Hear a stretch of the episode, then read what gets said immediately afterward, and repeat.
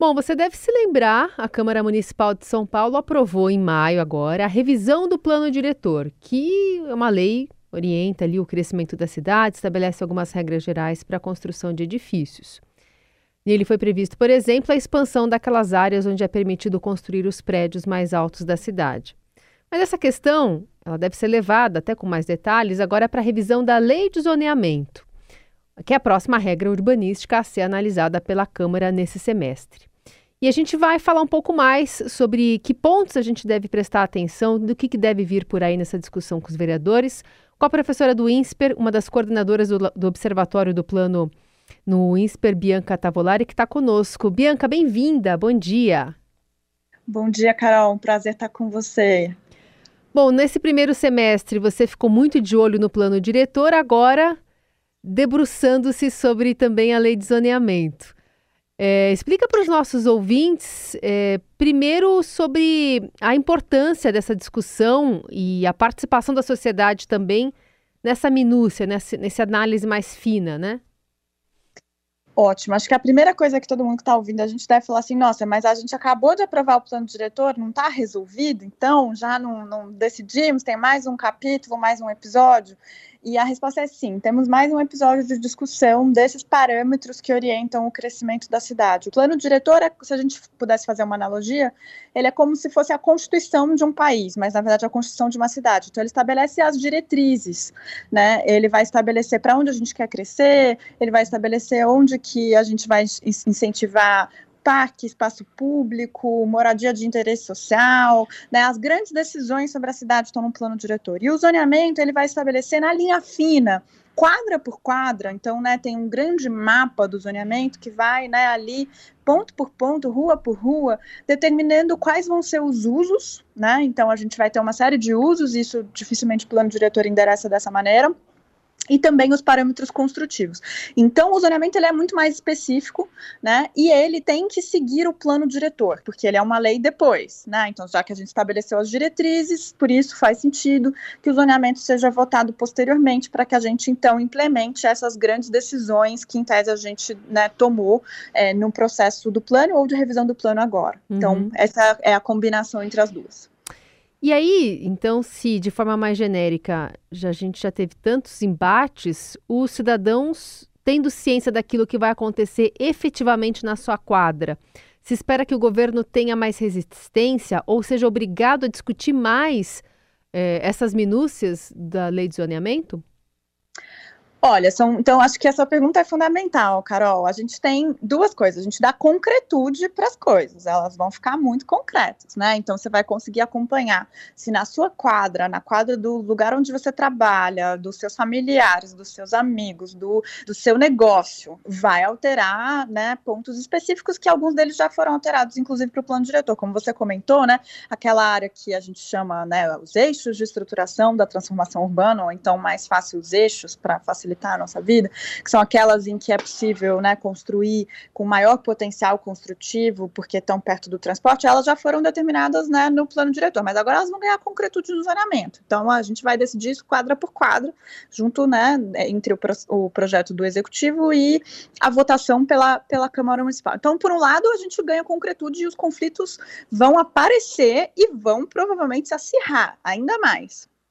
Por outro lado, tem uma coisa que é o zoneamento. É, se o plano diretor às vezes parece né, muito técnico, muito longe das nossas vidas, né, acabei de falar um, né, um termo enorme, eixos de estruturação da transformação urbana, no zoneamento é um monte de sigla, um monte de parâmetro específico, um monte de tabela. Então, são duas coisas ao mesmo tempo, uma situação quase paradoxal. Ao mesmo tempo que impacta a vida de todo mundo e fica muito concreto, muito mais concreto que o plano diretor, é também uma discussão muito difícil de fazer, o que faz com que as justificativas de por que, a gente determina uma coisa ou outra possam ficar muito intransparentes.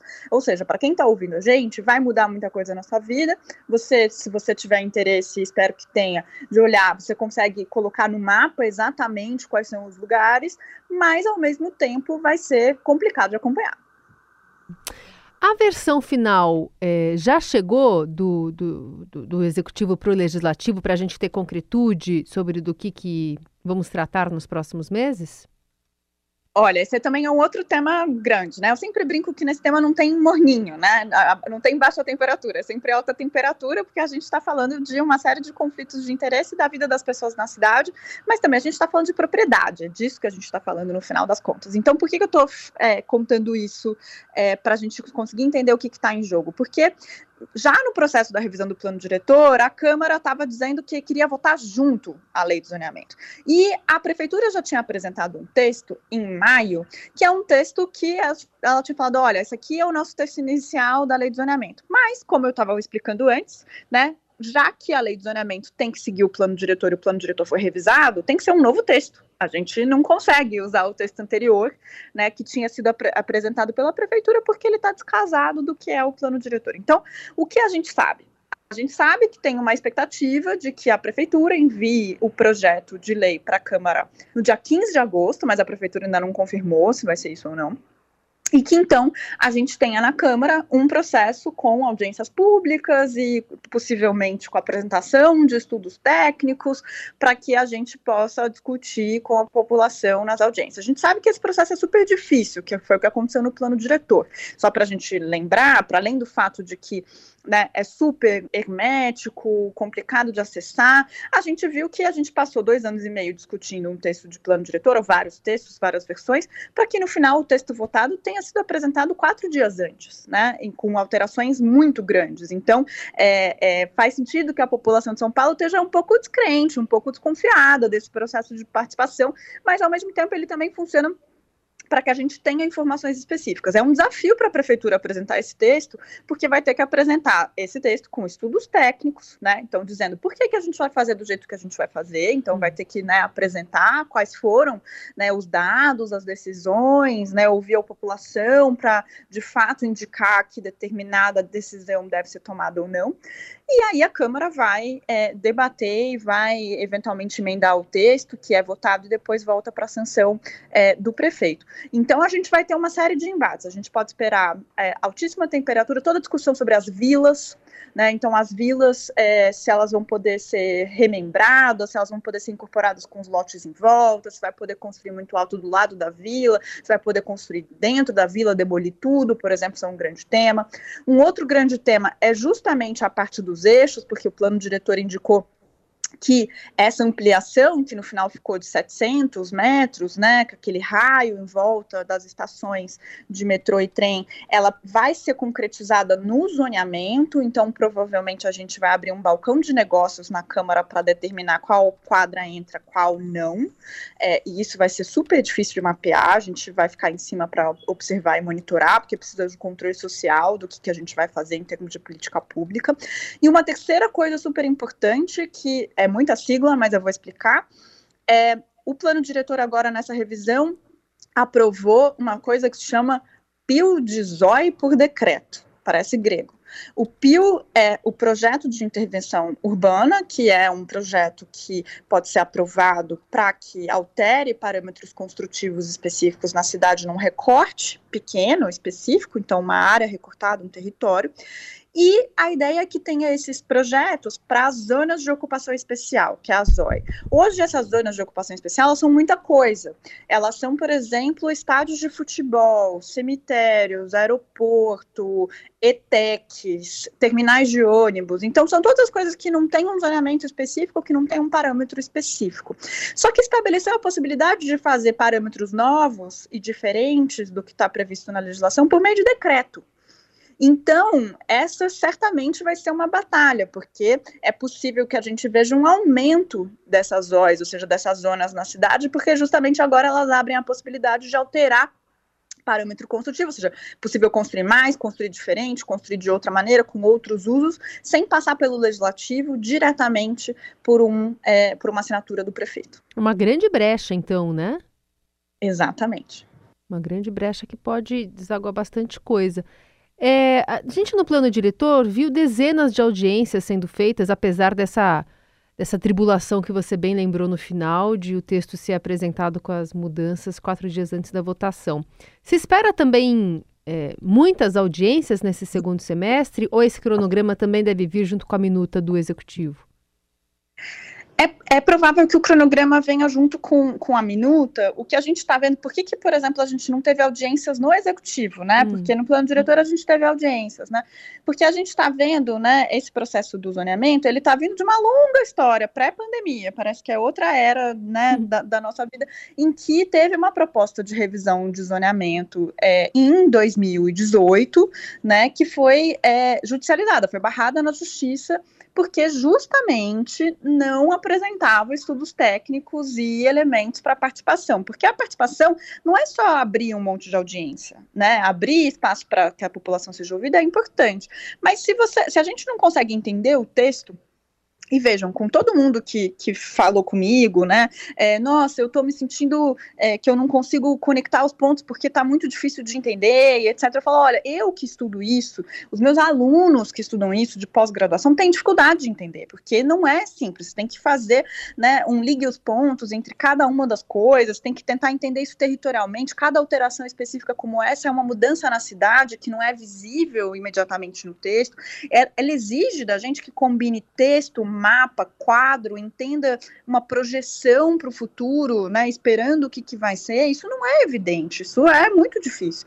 Então, é, quando a gente está falando disso, teria que ter a capacidade para que as pessoas entendessem numa linguagem simples, que elas tivessem todas as informações prévias, né? Então, quando a gente está falando de participação, a quantidade de audiências e o horário que as audiências acontecem, e, o, e se é possível chegar até as audiências presencialmente, se elas vão ser online, tudo isso importa muito, mas isso não é suficiente, porque simplesmente dizer fizemos é, 500 audiências, mas ninguém entendeu nada, ou então fizemos 500 audiências, as pessoas estão super preparadas, apresentaram uma série de propostas, inclusive técnicas, ou mesmo não técnicas, que dizem respeito né, à vivência delas no bairro e etc. Mas a gente decidiu fazer um texto que não houve ninguém e que nos três dias antes de votação a gente inclui. Isso tudo né, tem, tem um problema aí, que, que é um problema de como a gente desenha esses mecanismos de participação. Espero que a Câmara e a prefeitura é, repensem, né, depois dessa revisão do plano diretor que foi muito conturbado.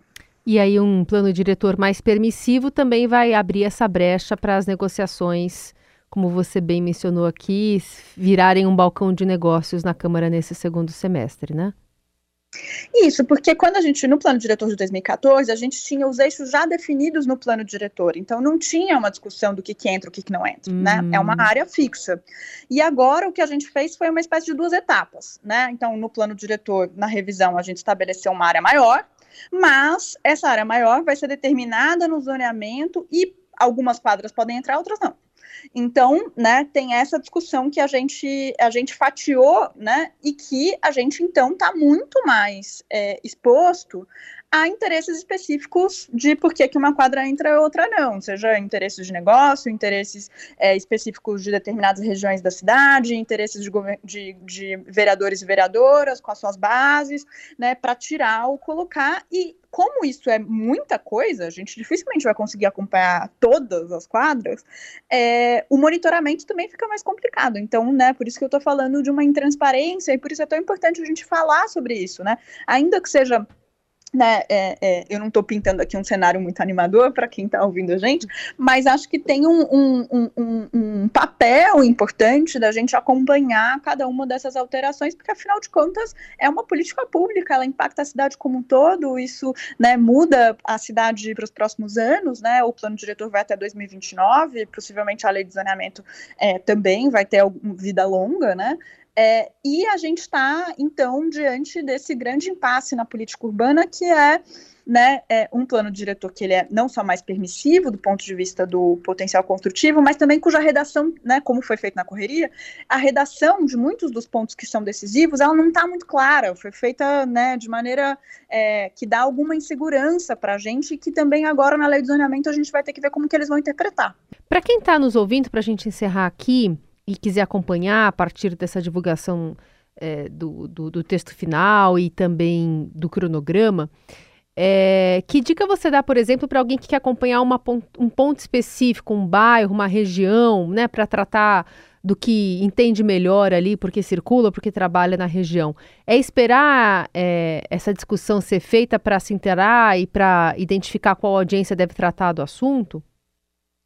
Olha, eu acho que é, para quem está ouvindo a gente, acho que tem um caminho direto que não precisa da expectativa do texto, que é conversar com os vereadores e vereadoras que, que você elegeu, Boa. ou eventualmente que são mais próximos é, de você, é, ou do seu grupo, ou do seu bairro, enfim, da sua associação. Porque a gente está falando, né, os vereadores e vereadoras irão votar esse texto, irão fazer emendas, já estão se preparando para isso, então isso já é decisivo. E, e, eles e elas têm que saber que tem um monitoramento social, né, que as pessoas estão preocupadas, que elas querem entender, que elas querem se apropriar é, desse debate. A segunda coisa, eu acho que é, é um debate muito grande, a gente é, ganha muito quando a gente faz isso então, se você é uma pessoa que está moradora sozinha, não está numa associação nem nada do tipo, acho que uma boa coisa é né, se juntar a associações de bairro, ou a movimentos sociais, ou a grupos né, de discussão com temas específicos, né? Vai ter uma discussão ambiental muito grande, por exemplo, né, na revisão do zoneamento.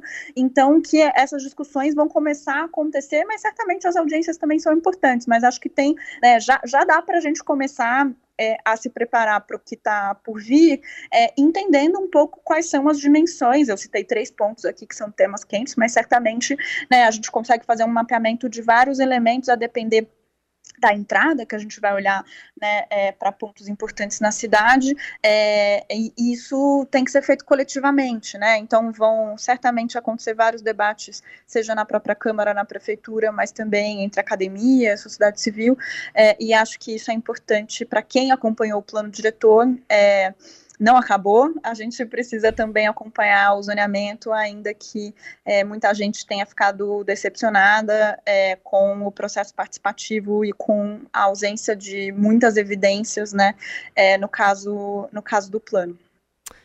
Muito bem, essa é a professora do INSPER, Bianca Tavolari, que coordena também o Núcleo de Questões Urbanas, trazendo esse panorama do que deve vir aqui nesse segundo semestre para todo cidadão aqui de São Paulo cobrar ali do seu vereador e estar tá inteirado dessa lei de zoneamento, cuja discussão vai iniciar em breve. Bianca, sempre um prazer falar contigo. Obrigada, viu? Eu que agradeço, Carol. Um abraço e para todo mundo que está ouvindo a gente, sempre um prazer.